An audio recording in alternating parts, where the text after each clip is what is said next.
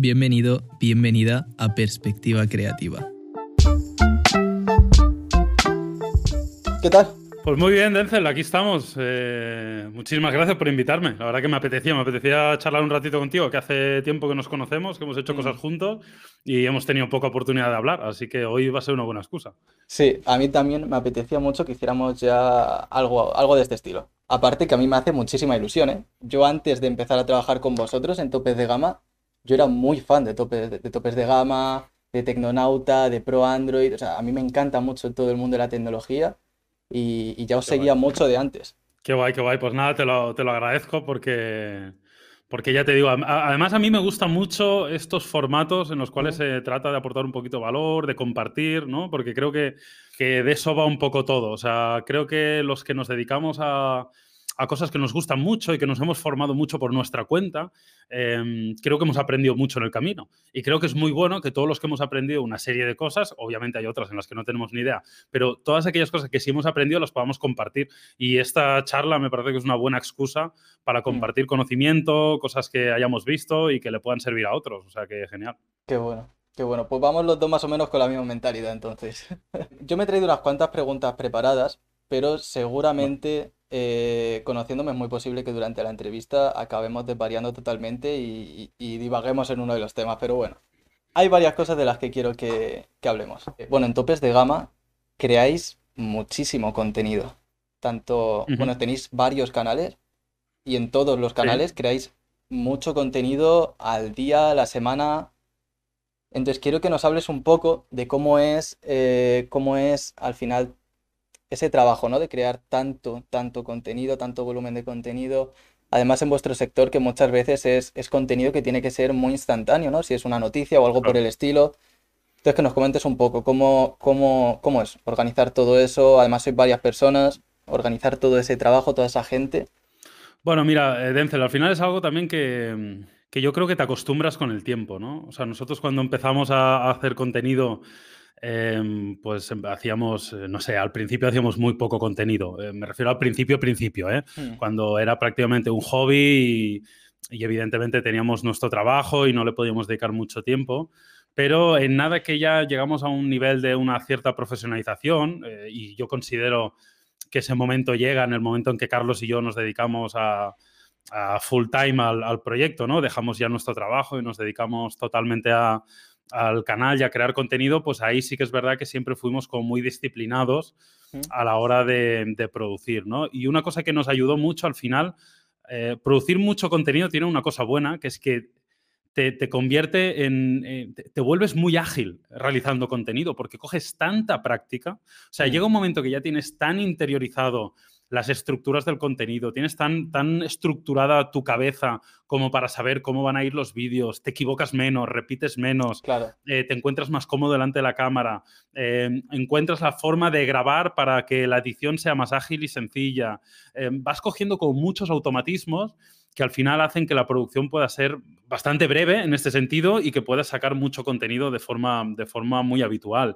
Y esto, una vez ya le cogimos, digamos, el, truquillo y conseguíamos hacerlo de una forma muy fácil y muy natural, pues a partir de ahí, obviamente, lo que hizo que pudiéramos producir más contenido fue eh, añadir personas a nuestro equipo. O sea, a día de hoy ya somos un equipo de 6, 7 personas y, evidentemente esto nos ayuda pues, a producir contenido de una forma muchísimo, muchísimo más ágil. Pero yo creo que es, es muy, para YouTube o para redes, es muy importante encontrar el balance entre producir contenido de calidad, porque obviamente el contenido tiene que tener una, calidad, pero también poderlo mm, producir de una forma ágil, sobre todo si, te, si te enfocas a la información, como es nuestro caso, que la información es algo que, como tú dices, día a día va cambiando y tienes que estar muy en la onda, pues es muy importante encontrar el equilibrio entre producir eh, calidad y producir cantidad. Claro, claro, de, eso también quería hablar, porque producís mucha cantidad de contenido, pero siempre mantenéis mucha calidad. Es, cierto, están muy bien producidos vuestros vídeos, que no es simplemente, por ejemplo, una toma vuestra hablando a cámara, sino que vais metiendo el b-roll entre medias de todos los productos. Que también deduzco que llega un momento en el que de tanto analizar tantos productos y crear tantos vídeos ya tenéis vosotros esos recursos. No hace falta que para todos los vídeos tengáis que volver a grabarlos.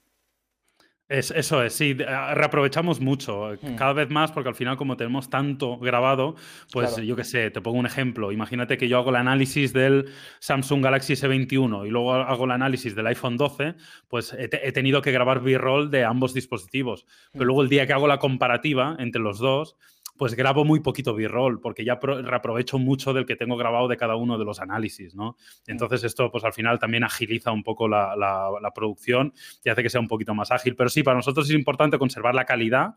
Eh, y calidad no solo técnica, porque muchas veces se habla de calidad en los vídeos, como que se vea bien, se escuche bien, que obvio es muy importante, pero la calidad también es que, la información sea correcta, que te informes de las fuentes adecuadas, que no caigas en el clickbait desmedido, que ya hablaremos de eso, que siempre un mm. poco de clickbait hay, pero que sea un clickbait, digamos, dentro de, la honestidad. O sea, para mí el límite del clickbait es el momento que mientes o no dices la verdad. Em, y es en eso intentar no caer, que tus fuentes sean correctas, intentar estar al día con la información más reciente. Eso también forma parte de la calidad del vídeo. No solo el b-roll, no solo el plató, no solo el micrófono, ¿no? O sea, son, son cosas importantes. Claro, claro. Es también lo que te iba a decir. Al final llega un punto en el que apenas hay cortes. Quiero decir, los, muchas veces los hacéis del tirón. Me, fijo que podéis estar fácil cinco minutos hablando y no hay, no hay apenas ningún corte, por lo menos que no se note y que al final comunicáis información que en algún momento puede llegar a ser muy técnica, pero la comunicáis de una forma, lo que tú dices, muy amigable, muy, bueno, y muy correcta. Claro, mira, para nosotros siempre fue muy importante no tener guion. O sea, mm. nosotros cada vez que grabamos un vídeo tenemos como una escaleta o, unos datos anotados, ¿no? Pues, por ejemplo, si hablas de un producto, pues obviamente te, anotas los datos técnicos que, no te puedes olvidar, ¿no? Pues el, amperaje de la batería, el procesador que lleva, la cantidad de memoria RAM, son datos que si no se te olvidarían y es muy fácil que se te olvide. Pero no tenemos un guion como tal, ¿no? Y eso facilita, yo creo, la comunicación entre nosotros y, que el vídeo salga de una forma muy fluida y que te, te dé lugar a que utilices las palabras que consideres oportunas en cada momento sin tener que ceñirte a un guion aunque a veces puedas decir alguna palabra que no sea 100% fiel a lo que querías mm. decir, pero creo que es un precio que se puede pagar a cambio de tener pues bueno, pues una, comunicación más cercana, más dinámica, ¿no? Y que, que, te permita un poquito, un poquito esto. Y lo que tú decías, podemos estar cinco minutos sin cortar y 15 también. O sea, eh, son muchos los vídeos que hemos grabado de principio a fin sin ningún corte. O sea, a veces sí que hay algún corte porque te equivocas en alguna cosa o, ay, espera, que no me he acordado de no sé qué, pero ah. mm, hay muchos vídeos que son de principio a fin sin ningún corte porque, bueno, porque sale de una forma muy natural y nos permitimos también ese, ese lenguaje. Y más todavía cuando hay más de una persona, porque al final cuando lo grabas tú solo, sí que es verdad que, bueno, mm, ahí hay diferencias, pero cuando hay más de uno, si das lugar a la improvisación, todavía queda mejor, porque no sabes lo que te dirá él, igual te hace una broma que no te esperabas y tú contestas, entonces ahí da, da, da más juego, creo yo. Lo dijisteis el otro día, ¿no? Cuando volvisteis a juntar. Carlos y tú, que, es mucho más sencillo grabar siendo dos. Pero mil veces más sencillo. La gente no lo sabe, ¿eh? O sea, grabar con otra persona es mucho más fácil, entre otras. Primero, a ver, primero en el caso de Carlos y yo nos conocemos mucho y nos conocemos hace muchos años. Entonces a mí me resulta muy fácil grabar con él porque yo ya sé cuándo va a parar, cuándo va a seguir hablando, yo ya sé casi lo que va a decir, pues son tantos años que ya nos conocemos mucho. Pero aparte de eso, tiene la ventaja de que cuando la otra persona habla, tú piensas. Cuando tú estás solo ante cámara, tienes que pensar y hablar simultáneamente y no puedes parar, ¿no? En cambio, es muy cómodo tener a otro contigo porque mientras él está hablando, tú le miras y ya vas pensando qué vas a decir o qué reflexión vas a hacer. Entonces, eso obviamente ayuda mucho. ¿Y cómo hacéis para organizaros a nivel interno en topes de gama? Quiero decir, em, un poco cuál es ese workflow, ese, ese flujo de trabajo, de decir, pues no sé, llegamos por la mañana, grabamos el, grabamos los vídeos que toquen ese día, a no ser que luego de repente haya una noticia así de repente o algo por el estilo, pero grabamos el vídeo, no sé quién se encarga de editarlo. Pues mira, es, bastante curioso porque eh, el día a día da mucho lugar a la improvisación. Mm. Em, y así es como tiene que ser, seguramente, porque al final es, es, lo que tú decías, al final nunca sabes qué te va a deparar el día. Yo me levanto por la mañana, eh, normalmente me levanto por la mañana, sobre las 7 de la mañana, e intento estar aquí en la oficina sobre las 9 menos cuarto, 9. Em, y yo no sé lo que va a pasar. ese, día, ¿no? Entonces sí que es verdad que, por ejemplo, tenemos un calendario, porque hay una serie de productos que ya tenemos en la oficina, entonces pues ya cuando te llega un producto nuevo, pues tú lo, pones en el calendario, lo calendarizas, oye, pues mira, este producto, pues si me ha llegado el miércoles, pues yo calculo que voy a necesitar tantos días para probarlo, empezaré a grabar tal día, pues mira, para el martes de la semana que viene yo creo que puedo hacer el análisis de este producto. Hmm. Pues ya coges y lo pones en el calendario y vas trabajando sobre ese producto. Pero independientemente de, lo, que, de lo que tienes un poco organizado, luego surgen muchas cosas. De repente salta un bombazo, una noticia de última hora, una información, pues coges, grabas, te subes al estudio y te grabas un vídeo explicando eso, ¿no? O, cualquier cosa. Realmente al final dependemos mucho también de agentes externos, pues eso, de noticias de última hora, de correos que te mandan, de repente te mandan un correo y te dicen, oye, que mira, que mañana hemos tenido la posibilidad de probar un producto en exclusiva en pre-briefing, pero solo puede ser mañana a las 11 de la mañana en Madrid pues ya está, mañana ya me tengo que cambiar lo que tenía para, mm. eh, para, poder ir a grabar ese producto, etcétera, etcétera, ¿no? Y así con, muchas cosas. Con lo cual, una, una de nuestras formas de trabajar es no organizar mucho en el sentido de dar mucho lugar a la improvisación porque cada día es distinto. Simplemente tenemos algunas cosas ya a medio plazo que más o menos las tenemos controladas. Hay alguna sección, normalmente los lunes solemos hacer noticias porque suele ser un buen día para resumir la semana anterior y demás, pero siempre con la posibilidad de poder cambiar eso en cualquier momento. ¿no?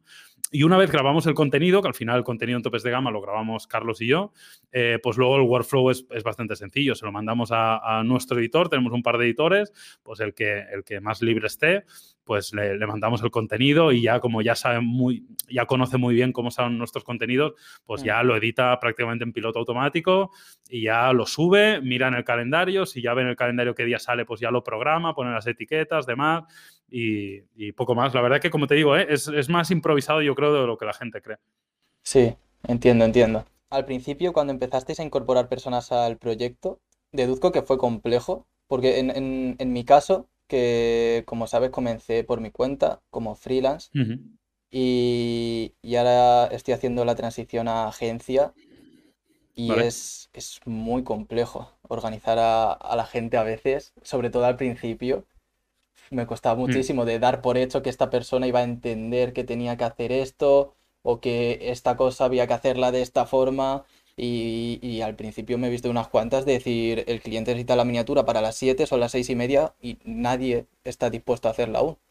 Sí, no, es sencillo, es que al final la organización interna es, uno de los grandes retos y, eso es muy, es, muy importante. Yo creo que a veces no se entiende. O sea, muchas veces una compañía funciona bien o funciona mal eh, no solo por su producto, su servicio, por los precios o, por la competencia o por el mercado, muchas veces porque organizar bien una compañía, que funcionen bien los procesos, que cada uno haga su trabajo, que, todo el mundo tenga, digamos, el, mismo clima, que tengan un poco la misma idea, pues no, es fácil. Y como tú dices, eh, tanto tú en este caso con la agencia como nosotros en Topes de Gama, tenemos empresas pequeñitas, pero ya suponen un, cierto reto de organización. ¿no? Entonces, nosotros en este caso creo que Hemos tenido bastante suerte porque, eh, bueno, suerte, ¿no? no es que sea solo suerte, pero, pero creo que la gente con la que, con la que hemos trabajado o con la que estamos trabajando, eh, pues se han adaptado bastante bien, han entendido siempre bastante bien su función, cómo lo tenían que hacer, nosotros se lo hemos intentado explicar del mejor modo posible,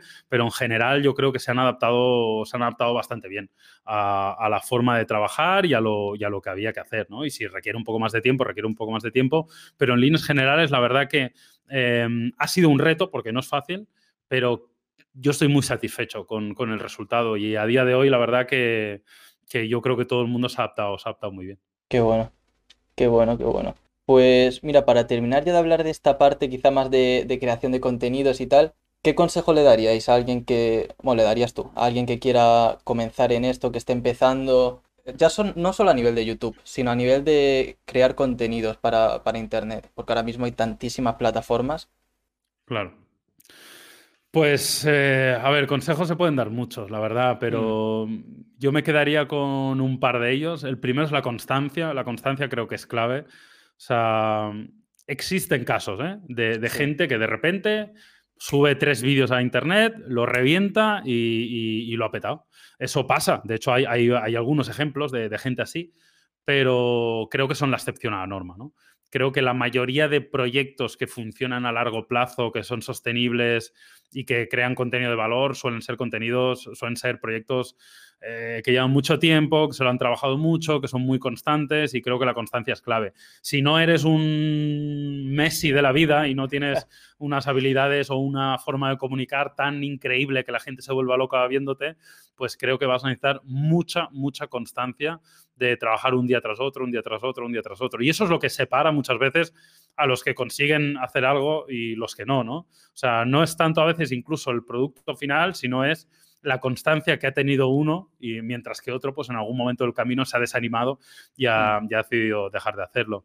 Y, el segundo consejo, pues sería intentar diferenciarse un poco. A día de hoy, eh, por suerte, podemos llegar a mucha gente, hay muchas plataformas, es maravilloso, pero también hay muchos creadores. Entonces, tratar de buscar qué te hace a ti diferente. Que no hace falta que seas 100% diferente, ¿eh? o sea, no, no significa que tengas que hacer la cosa más loca del universo. Puedes mm. hacer lo mismo que hacen otros, pero aportar un, cierto punto de diferenciación. Pues mira, yo hago esto, pero lo hago eh, en más extenso. Yo hago esto, pero lo hago más divertido. Yo hago esto, pero lo hago con mayor calidad de producción. Yo hago esto, pero lo hago en otra plataforma donde eso no se está haciendo. O sea, algo, aunque sea un 20, un 30%, que te diferencie de lo que están haciendo los demás. Mm. Y porque sí que es verdad que hay muchos que, son clones al 100%. Entonces, claro, obviamente eso es muy difícil. Claro, claro. Y al final también esa bueno, esa constancia, esa paciencia, ¿no? Porque al principio Es, muy difícil al principio arrancar y luego según vas teniendo paciencia, vas trabajando, va saliendo más rodado. Cada vez cuesta menos, yo creo. E, ese es el tema, sí, estoy de acuerdo. Los, los, inicios son muy duros porque ves poco resultado y trabajas mucho, entonces es muy frustrante, claro. Vale, pues eh, llegados a este punto, quiero cambiar totalmente el rumbo de la entrevista porque hay un tema del que quería que, habláramos, que yo lo he hablado contigo alguna vez, pero que creo que puede ser muy interesante hablarlo aquí. Y es hablar un poco sobre libros. En concreto quiero que hablemos de, pues uno en concreto que quiero que comentemos, pero no tenemos por qué ceñirnos solo a este, eh, la semana laboral de cuatro horas. Que a mí me lo descubriste tú y de hecho luego te escribí, te lo dije, te dije, muchas gracias por la recomendación porque me ha encantado. Sin duda. Sí, es, un gran libro. Yo, si te digo la verdad, ahora mismo eh, lo, recuerdo un poco vagamente porque es un libro que me mm. leí igual en, pues mira, igual sobre 2010 o 2012 o algo así. O sea, lo, recuerdo como bastante eh, atrás en el tiempo, pero es de los libros que más me ha hecho cambiar el chip a nivel un poco de emprendedor, ¿no? O sea, me gusta mucho la mentalidad de Tim Ferris en ese libro porque mm, para quien no lo haya leído, para ponerlo un poco en contexto, no le vamos a destripar todo lo que dice el libro, pero básicamente lo que hace Tim Ferris es hackear la vida. O sea, al final eh, Tim Ferris te explica hacer cosas que, la gente normal no puede hacer, ¿no? Pues a, cómo trabajar menos horas y tener una vida exitosa, a cómo conseguir todo aquello que siempre has deseado, a, pues a que si tú te imaginas que quieres vivir una vida nómada en el que vives alrededor del mundo, pues ¿quién te dice que no puedes hacerlo? O, pone muchos ejemplos y, los ilustra también en primera persona, cosas que ha hecho él. Mm. Y, a mí me explotó un poco la cabeza cuando me leí ese libro porque dije, eh, anda, o sea, al final resumen es es que todo esto que está diciendo, eh, él, lo ha aplicado, es posible y es como que nacemos pensando que es imposible ciertas cosas, que hay cosas que no son para nosotros. Y Tim Ferris en ese libro pues te abre un poco la mentalidad y, te acabas dando cuenta que, oye, ¿y por qué no? ¿Y si lo pruebo? ¿Qué es lo peor que puede pasar? ¿no? Y, yo ese, ese, fue el principal aprendizaje que saqué en su día de la semana laboral de cuatro horas. Sí, él lo hice mucho durante el libro, ¿no? De estos ejercicios que va poniendo al final de cada capítulo y muchas veces repetía él que pienses en qué es lo peor que puede pasar. O sea, si todo sale mal, ¿qué es lo peor? El tiempo que has perdido en hacerlo. Así es, sí, sí. Es que al final eh, el, miedo es el peor enemigo. Te das cuenta en la vida que el miedo es el peor enemigo para, ser feliz. ¿no? El, miedo es una gran herramienta que nos ha dado, que nos ha dado probablemente la, la propia evolución para sobrevivir sea, mm. para que no te coma un león, lo mejor que puedes tener es miedo, porque si no tienes miedo te va a comer el león, pero en el mundo en el que vivimos hoy, donde no hay leones por la calle afortunadamente, y no existen grandísimos peligros, eh, como tal en nuestro día a día, vivimos una vida acomodada y tal, el miedo al final es una máquina de infelicidad. Entonces creo que hay que intentar ser valiente porque es que si no, mm, terminas con una vida bastante infeliz. Totalmente, totalmente de acuerdo. ¿Qué me dices de las, de las biografías? Porque me dijiste que algo que a ti te gustaba mucho leer eran biografías, me recomendaste unas cuantas, me, me estoy leyendo, por ejemplo, la de Steve Jobs, que también me está explotando la cabeza. Y, Qué bueno. mm, ¿qué opinas? Porque yo una vez escuché de, ¿de quién fue? Creo que fue de Miquel Román. Era como que las biografías eran de los libros que más le gustaba leer porque Claro. eh, era absorber el conocimiento que había tenido una persona durante toda su vida en 500 páginas. Claro, es que es maravilloso. Mi- Miquel Román, un grande, por cierto. eh, un, un buen amigo que hemos vivido, hemos vivido muchas, muchas historias eh, juntos hace años. Eh, sí, es que es. Al final ti- tienes que entender eso. O sea, tú tienes una vida. Yo, por ejemplo, tengo 35 años, tengo 35 años de experiencia en mi vida.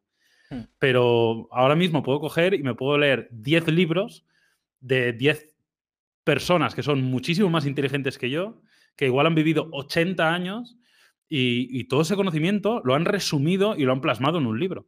Entonces yo no necesito ser mucho más inteligente y vivir cinco vidas de 80 años para poder adquirir ese conocimiento. Solo tengo que coger el libro y leérmelo. Punto pelota. Entonces Claro, coincido mucho con eso porque al final te da mucho aprendizaje. Obviamente hay que saber elegir, porque claro, hay biografías de todo, habrá biografías Mm. de gente que no cuente nada importante. Pero hay, hay grandes personajes en la historia, afortunadamente. Steve Jobs es uno de ellos. Y, y obviamente tratar de, de- de sacarle jugo a todo ese conocimiento a mí me parece brutal. Y, y lo que decías de biografías, a mí la de Steve Jobs es una de mis favoritas. A mí es que el personaje de Steve Jobs siempre me ha Mm. gustado mucho. También está muy ligado, obviamente, a la tecnología, que es algo que a mí me gusta. Entonces, para mí era un imprescindible. Eh, aunque es un personaje que, aunque no te guste la tecnología, me parece que es un personaje cuanto menos interesante para, para conocer sobre él y, y todo lo que hizo y su forma de ver las cosas, que era muy particular, obviamente con cosas negativas también, sí. pero eh, era bastante genio en, en muchas otras.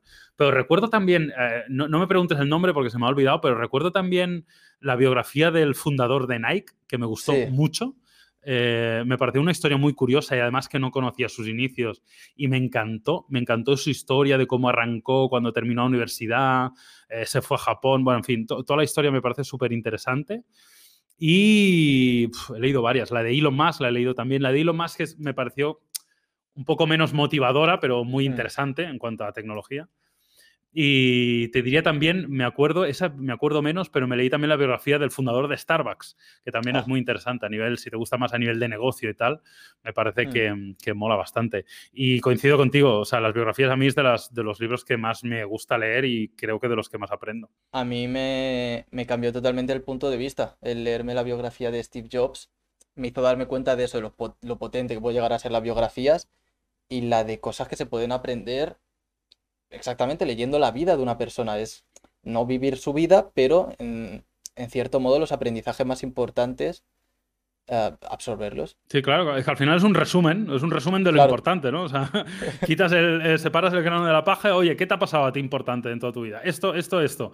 ¿Qué has Mm. aprendido, no? ¿Qué conocimientos? ¿Qué tal? Pues oye, si te dan ya todo esto mascadito, eh, me parece que es un, es un crimen, ¿no? No aprovechar toda esa información, porque, porque es súper valiosa y sobre todo de personajes así. O sea que sí, sí. Claro, claro. ¿Cómo, cómo ves que está yendo Apple ahora? Porque yo lo, lo estoy viendo que quizás, ojo, desde mi punto de vista, que no tengo mucha idea de, de tal, pero lo veo como que va un poco alejándose en cierto modo de la perspectiva que él tenía, manteniendo muchas cosas, pero en otras alejándose. ¿Crees que eso es bueno o que eso es malo? A ver, si es bueno o malo, el tiempo lo dirá, pero sí. que coincido contigo que creo que han perdido un poco la esencia, ¿no? La esencia de esa Mm. Apple disruptiva, innovadora, eh, que iba a contracorriente. eh, yo creo que se ha perdido. Y, eh, ahora bien, a día de hoy Apple es una compañía enorme. Para empezar, es la, es la compañía de mayor capitalización bursátil del mundo. O sea que Mm. eso ya no se lo quita a nadie. No hay nadie que tenga más efectivo ahí, que valga más dinero.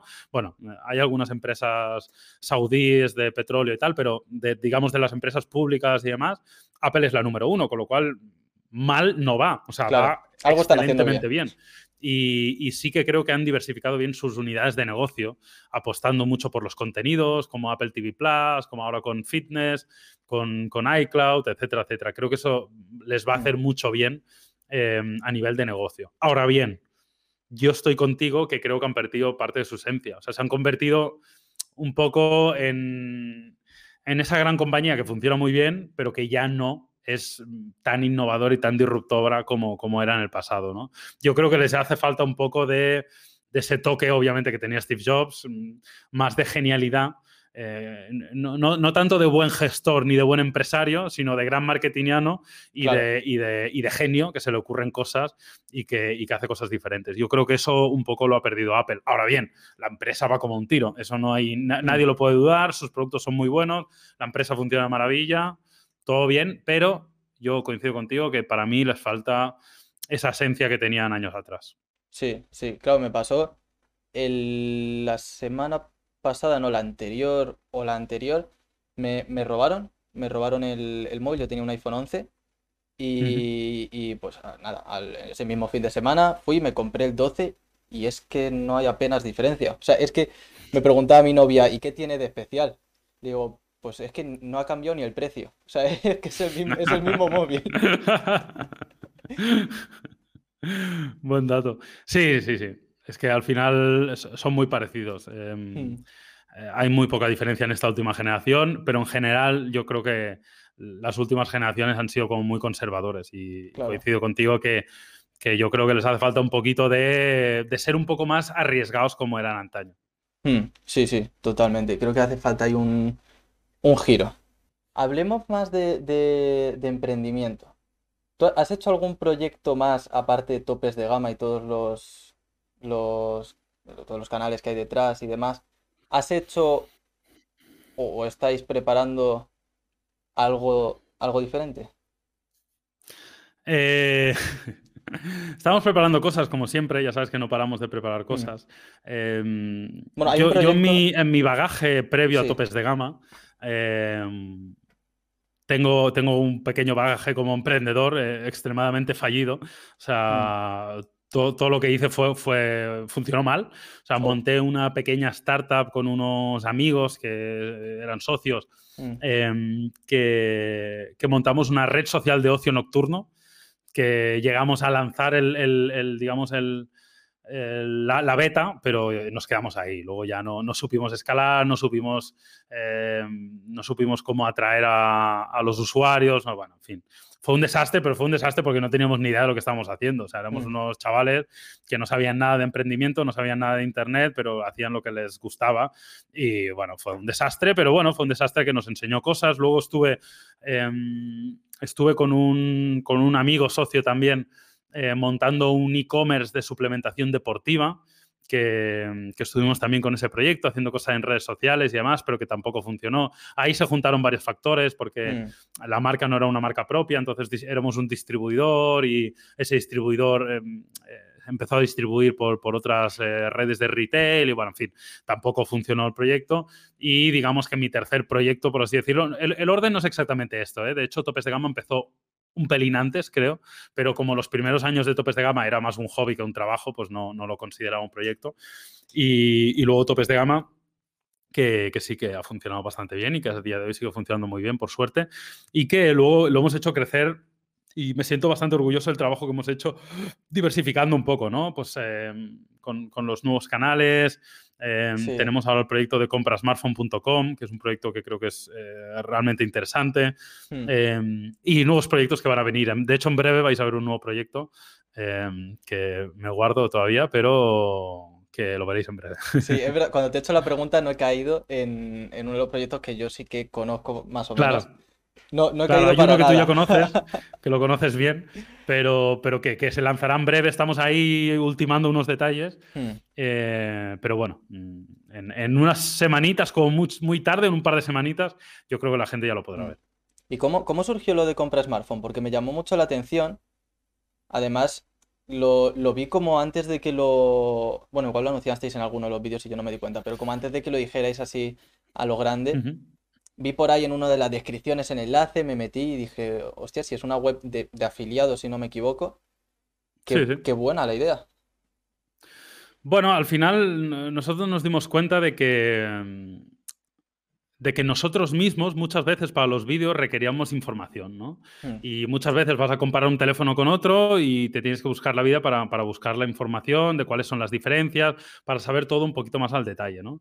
Entonces vimos que esa, eso no estaba del todo bien resuelto. Obviamente hay otros, otras webs que, que hacen algo parecido a, a compra smartphone, pero creíamos que no estaba del todo bien resuelto. Entonces, pues nos pareció que ¿por qué no vamos a hacerlo nosotros? ¿no? Al final nuestros vídeos ayudan a eso, a elegir el mejor smartphone, a que la gente lo vea, lo conozca, etcétera. Pero a veces te viene mejor ver una tabla de especificaciones, comparar algo concreto o simplemente tener unos filtros en los cuales puedas buscar teléfonos de 100 a 200 euros con pantalla de más de 6 pulgadas y cámara de 64 megapíxeles. Pues esos filtros te ayudan a cribar y a poder ver los productos de una mejor forma y creo que complementa mucho lo que hacemos en topes de gama.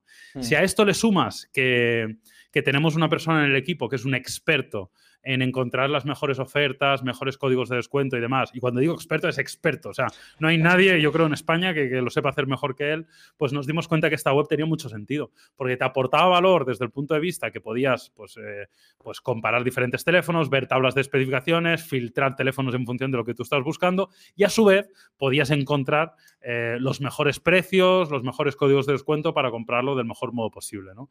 Así que vimos la oportunidad y decidimos ponernos manos a la obra y, sí, la verdad que es un proyecto bastante reciente, pero que está funcionando bastante bien, a la gente le gusta, eh, está cogiendo bastante tracción y creo que complementa mucho a lo que hacemos en topes de gama, porque de hecho los vídeos de topes de gama los metemos en la ficha de los productos para que la gente si quiere pues vea nuestro análisis o, lo que sea. Mm, o sea, son dos proyectos, topes de gama y compra smartphone, digo, son dos proyectos que como tal no van juntos, pero se complementan, ¿no? Efectivamente, son, son proyectos totalmente complementarios uno, uno con otro y, sí, sí, o sea, de hecho, la marca topes de gama sale en compra smartphone, hay, hay unos teléfonos mm. recomendados por topes de gama, los vídeos de topes de gama están en las fichas de producto, pero sí queríamos también que no fuera solo de topes de gama, sino que que la gente tuviera muy claro que era un comparador de, teléfonos y que le ayudaría a comprar el teléfono a mejor precio. Por eso también no, le pusimos directamente la marca topes de gama. La marca topes de gama está, pero está como, como complementaria. Hmm. Sí, sí, sí, entiendo, entiendo. Jolín, pues qué, bueno, qué bueno, porque yo veía que a lo mejor en algunos de los vídeos los enlaces que ponéis a los teléfonos eran de afiliados y demás, y me, me pareció muy buena idea volverlo una web, además el valor añadido que dices, ¿no? De, de, poder ayudar a la gente con, esas guías. Qué bueno. Claro, sí, al, final Denzel creo que es muy importante. O sea, muchas veces me encuentro con, mucha gente que me pregunta, oye, ¿cómo gano dinero? ¿Cómo, ¿Qué modelo de negocio? ¿Qué... Y creo que la pregunta es la equivocada. Es decir, y, tú cuando me, has hecho esta pregunta me has dicho, oye, es una web de afiliados. Y yo, y yo te he dicho, no, es una web en la que ayudamos a la gente a que, a que pueda eh, seleccionar mejor su smartphone, que lo va a comprar al mejor precio, que va a tener los códigos de descuento. Y es que es así. O sea, al final, cuando tú arrancas un negocio o un proyecto, lo primero que tienes que pensar es cómo aporto valor a la gente.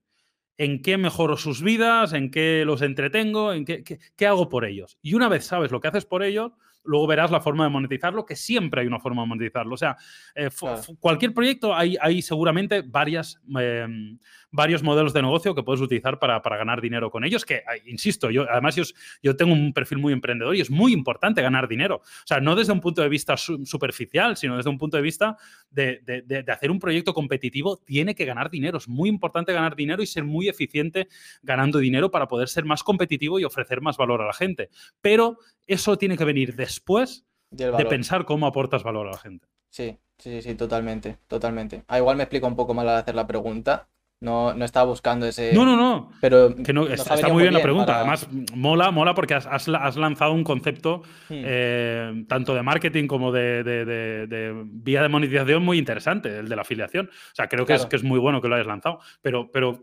quería empezar con ese orden porque me gustan siempre los proyectos que, que, que, es que lo más importante es el valor. Porque si, de hecho, ese mismo proyecto se puede monetizar de muchas formas diferentes. Claro. Hay, varias formas de monetizarlo. Lo que no se puede cambiar es que aportas valor de ese modo, ¿sabes? Sí, sí, sí, totalmente. Totalmente. Y es muy. Creo que es muy importante, ¿no? Yo lo decía hace poco con. Bueno, yo me refería a los anuncios de, Facebook y de bueno, Facebook, YouTube, etcétera. Lo decía hace poco, todos estos anuncios que te salen ahora de repente de un montón de gente que te quiere vender su curso milagroso, o lo que sea, y que no les conoces. ¿No? A mí, por ejemplo, el, el, de hecho lo comenté contigo, el curso de Romuald Fons que sacó hace como un mes o así, es que se lo compré sin pensarlo, pero porque llevaba meses, ni meses, años aportando, aportando valor de forma gratuita. Y llegas y me dices que todo eso amplificado, digo, pues por 700 euros o por 2.000 euros. O sea, es que vale la pena totalmente. Entonces creo que es muy importante antes de lanzarse a, a pues efectivamente a eso, ¿no? A vender, a poner mil anuncios por todos lados, aportar bien ese valor. De hecho, Totalmente, es que, es que ese es el orden, tú, lo has dicho. Hmm. Sí, sí, a mí me pasó con mi propio proyecto, con el, Thumbnails Pack, que es una herramienta que yo tengo para crear miniaturas para YouTube. Me pasó que lo lancé en, esta cuarentena. Esta cuarentena me puse a, desarrollarlo. Yo tenía pues mis, mis recursos que yo suelo usar para hacer miniaturas y me puse a recopilarlos todos porque se me, pareció, me pareció que era una buena idea em, venderlos a otros diseñadores que les podía interesar. Em, y pues pensé eso, vale, lo, empaqueto y lo vendo. Y después de eso, para buscar una forma de promocionarlo, empecé con los vídeos en YouTube. Claro. Y me di cuenta de que era un error increíble. Porque, porque nadie compró el pack. O sea, fueron pérdidas, muchas pérdidas, porque fue pagar la web, pagar la tienda, pagar todo. Y nadie lo compró porque salí de la nada. Nadie sabía quién era, no les había aportado nada y les estaba pidiendo. Y, y luego la segunda versión, que salió hace, hace poco, salió en diciembre, ha sido todo un éxito. Pero porque ha sido después de estar un tiempo aportando valor. Y de hecho, para mí no. El objetivo no era. El objetivo de todos estos meses creando contenido no era vender el Thunder Pack en diciembre. Eso es algo que a mí me quería hacer porque me gusta eh, mucho también este lado del emprendimiento, ¿no? Y quería quería probar con algo, con algún producto y creía que se tenía potencial y que en su día no lo supe hacer bien y quería probar una segunda oportunidad. Y, y me, enseñó mucho todo el proceso. O sea, yo creo que eso... Y me enseñó, entre otras cosas, a esto, a, que hay que primero aportar valor antes de tú pedir nada. Y de hecho no aportar valor unos meses como hice yo, sino aportar mucho valor. Ya no tanto del tiempo, sino del valor que aportas. Claro, es que si no está vacío, o sea, al final, pero, pero eso pasa en cualquier cosa, ¿eh? o sea, cualquier negocio. O sea, si tú no, no estás ofreciendo un valor antes, eh, ¿para qué? O sea, no, no, puedes intentar vender algo que está vacío. O sea, puedes, pero tiene las patas muy cortas, ¿no? Claro. Es como los restaurantes estos de, de sitios de costa, ¿no? Que, que, que, solo van turistas ¿Por qué? Porque van una vez y no vuelven nunca más. Pero claro, como el turista no, había venido antes, pues más o menos lo van teniendo lleno, ¿no? Hmm. Pero en cambio el restaurante, que de verdad hace buena comida, pues se, le llena siempre y siempre tiene el restaurante de clientes de calidad y demás. ¿Por qué? Porque aporta valor. El otro al final, es, bueno, pues pilla algunos que pasan por ahí porque son turistas, no lo conocen, les viene de mm. paso, pero nunca más volverán, ¿no? Y, es un poco como pasa con los anuncios de Instagram, sí. Al final, eh, Denzel te digo una cosa, si esos anuncios de Instagram están ahí es porque estarán convirtiendo y estarán vendiendo ¿eh? algunos de ellos. Si al final está, está bien hecho el anuncio y tiene un buen copy y demás, pues habrá gente que, comprará y, serán como un restaurante de costa, de estos de paella precocinada, que luego nunca vuelven, pero bueno, pero van, van vendiendo y van sobreviviendo, ¿no? Pues yo creo que un poco este es el, es el concepto. Y a mí me sabe muy mal, porque además a mí me gusta mucho la formación, me gustan mucho los cursos online. Y mm. me sabe mal que haya gente que venda cosas de baja calidad. Porque por desgracia es así. Hay gente vendiendo cosas de baja calidad, pues tirando mucho de anuncios y demás, pero realmente aportando muy poco. Pero también te digo una cosa. Yo he comprado muchos cursos en mi vida, bueno, muchos, unos cuantos cursos en mi vida, y nunca he comprado un curso que diga, este curso es malo. A ver, unos me han aportado un 10, otros me han aportado un 8, otros me han aportado un 7, otros me han aportado un 6,5. y medio. O sea, hay cursos mejores y peores. Pero nunca em, he comprado un curso que haya dicho, esto es un timo, o qué malo, o qué baja calidad. Y eso es pues, porque me he informado un poquito antes. O sea, también invito desde aquí a la gente, que obviamente hay gente vendiendo humo, pero que si te esfuerzas un pelín en, buscar un poco ¿Quién, es la persona que hay detrás, cuáles son los contenidos, eh, opiniones de otros usuarios, pues hombre, eh, reduces mucho las posibilidades de, que te metan, te la metan doblada, ¿no? O sea. Sí, sí, sí, sí. Claro, claro, totalmente, porque al final yo creo que es muy importante perderle ese miedo a la formación online. Creo que sin ninguna duda es el futuro. Ahora lo hemos visto más que nunca con, la pandemia. todas las formaciones presenciales han tenido que pasar a online. Y se ha visto por un lado que no es tan sencillo y por otro lado que, bueno, que precisamente es, es una forma muy buena de aprender. Y, y es muy interesante que toda esta gente que tiene conocimiento, que pueda aportar muchísimo valor, lo, lo, lo dé a, lo dé a la gente que, esté interesada en ello y que cobre por ello, obviamente, porque son es, es, es algo muy complejo. Es, es, la infraestructura que hace falta y demás es costosa. Y luego todo el esfuerzo de, de crear la formación. Y ya no solo online, te diría online y, y, nuevas fórmulas de, de, formación, ¿no? En cápsulas, formación en cápsulas de cosas muy concretas. Al final la, la, formación tradicional, la universidad y demás, obviamente tiene su función, pero avanza a un, a un ritmo muy lento y no se sí. adapta a, las, a, la, a, la, realidad social que nos encontramos a día de hoy. Con lo cual necesitamos formación ya no solo online, o sea, es que me da igual incluso presencial, eh, bueno, ahora con el COVID no, pero, pero formación actual, de cosas frescas, actualizadas y en cápsulas, cosas muy concretas. Oye, pues voy a hacer una formación específica de optimización de Facebook Ads. Pues eh, eso, o, o, lo aprendes con un curso de un tío que es un crack Facebook Ads, que lleva cinco años haciendo lo que se, se las ha visto de todos los colores, o, o, es la mejor forma de aprenderlo, ¿sabes? Claro. O que quiero ser un crack haciendo miniaturas. Pues tienes que comprar un curso de Denzel porque es la bestia haciendo miniaturas, ¿sabes lo que te quiero decir? Entonces es algo muy concreto, de mucho nicho, muy específico, pero que hay algunas personas que lo han trabajado mucho, que lo conocen mucho y que esas microformaciones creo que tienen mucho sentido. Ya no solo que sean online, sino que sean muy específicas, muy actuales, que se renuevan y se actualizan. Creo que esa es la clave. Sí, sí, sí, sí, totalmente. Claro, hacer algo actualizado al mundo de ahora que por otra parte es muy difícil porque va todo muy rápido. Entonces, claro, de repente puedes estar preparando una formación para una cosa y darte cuenta de que los dos meses que tardas en prepararla, esa cosa ya no es la que mejor funciona, tienes que cambiar. Es, es complejo, pero creo que es importante adaptarse a ello. Eh, mira, nos sí. preguntan por el chat, ahora que estamos hablando de formación, pregunta a alguien que qué has estudiado tú. Pues mira, yo estoy en un ciclo formativo de grado superior de informática. De hecho, yo soy informático de profesión, informático de, de sistemas. ¿Mm? Y de hecho estuve trabajando informático durante bastantes tiempo en una empresa química. Y nada, yo era informático de sistemas, era el típico que mm, te actualiza el Windows, que, que me ocupaba de que todo funcionara bien, de hacer la copia de seguridad del servidor, de configurar el correo a los usuarios nuevos pues el típico usuario, el típico informático de sistemas que está en una empresa sí. y ayuda a toda la gente que trabaja ahí a que todo funcione correctamente. Así que mi formación teórica es de, es de informático, pero, insisto, o sea, eso es lo que estudié, digamos, en formación reglada. En formación no reglada, en cursos, en internet, en vídeos, en podcasts, en audiolibros, he estudiado mil cosas he estudiado mucho marketing, he estudiado mucho empresa, he estudiado eh, finanzas, he estudiado eh, programación neurolingüística, es que he estudiado casi de todo. Cualquier cosa que me mole, pues mm, leo y me informo sobre ella, ¿no? Claro. Y eso ha conformado la persona que soy hoy.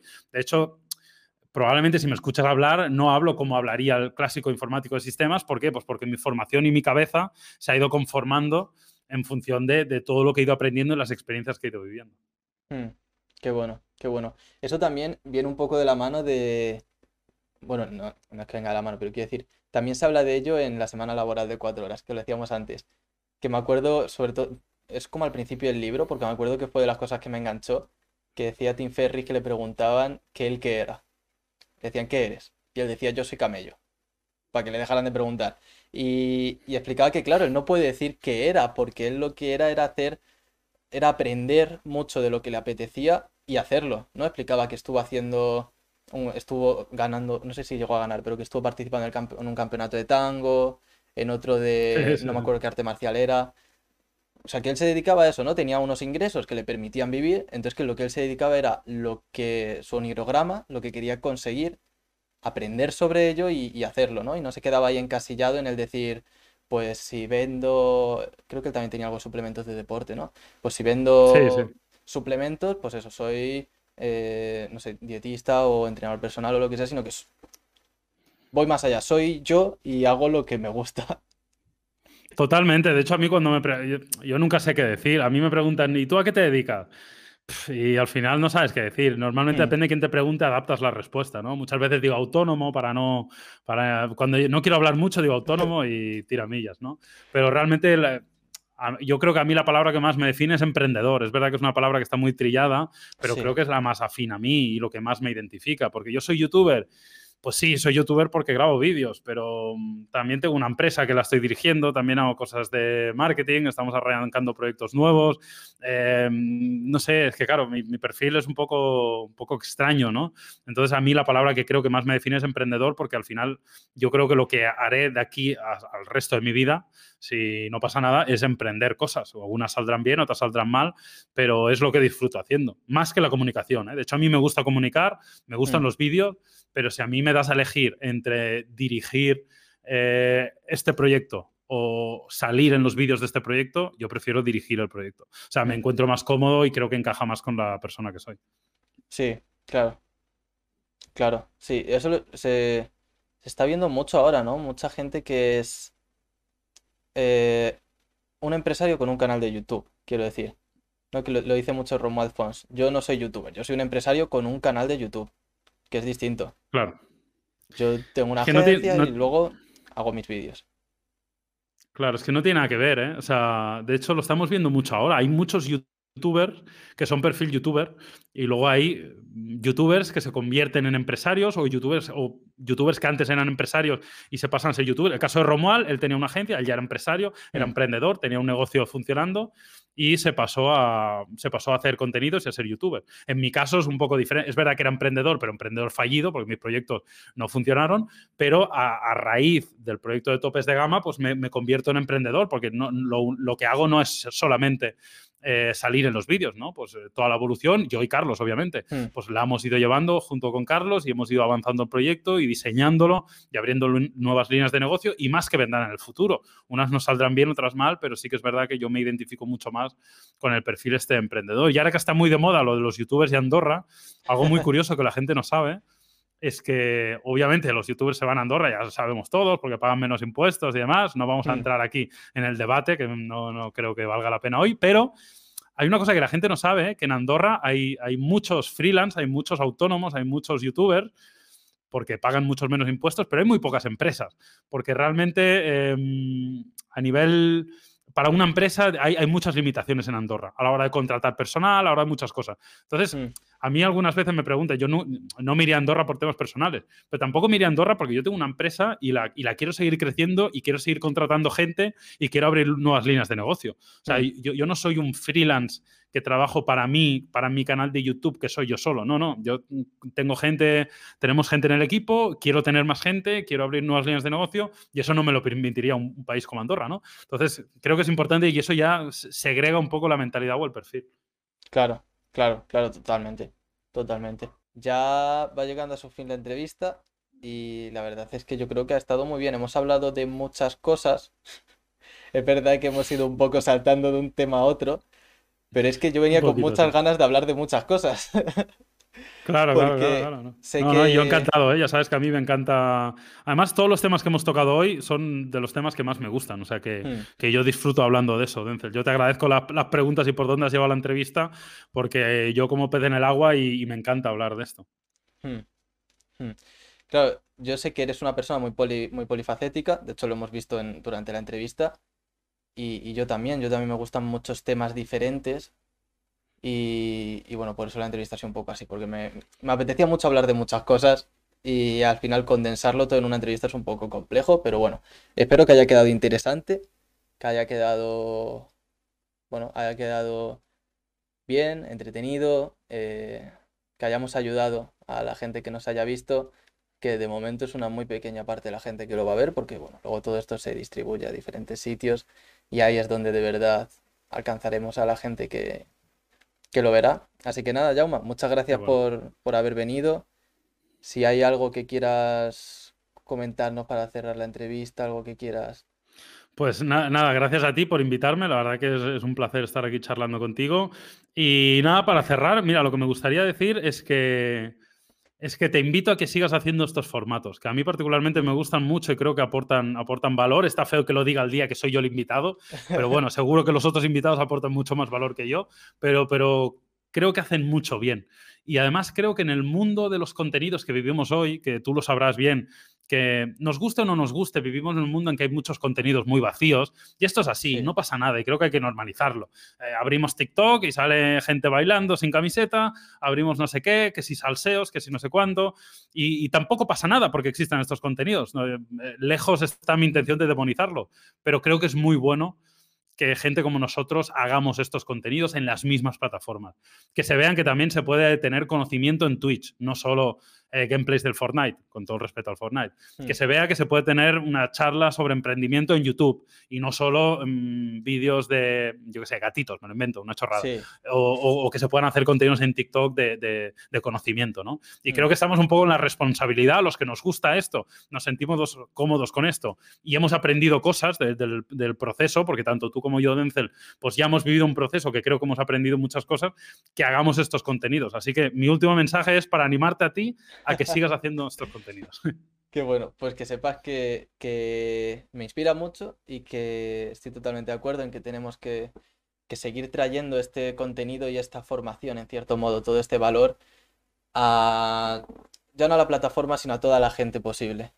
Y al final las plataformas son un medio para llegar a esa gente. Así que nada, muchas gracias por la entrevista, Jauma. Muchas gracias por el ratito, que sé que es difícil, tanto por tu parte como Nada, por la mía, sacar tanto tiempo para hablar. Nada, hombre, ha valido la pena. Muchísimas gracias a ti, Denzel. Y nada, espero que, que nos volvamos a ver dentro de poco.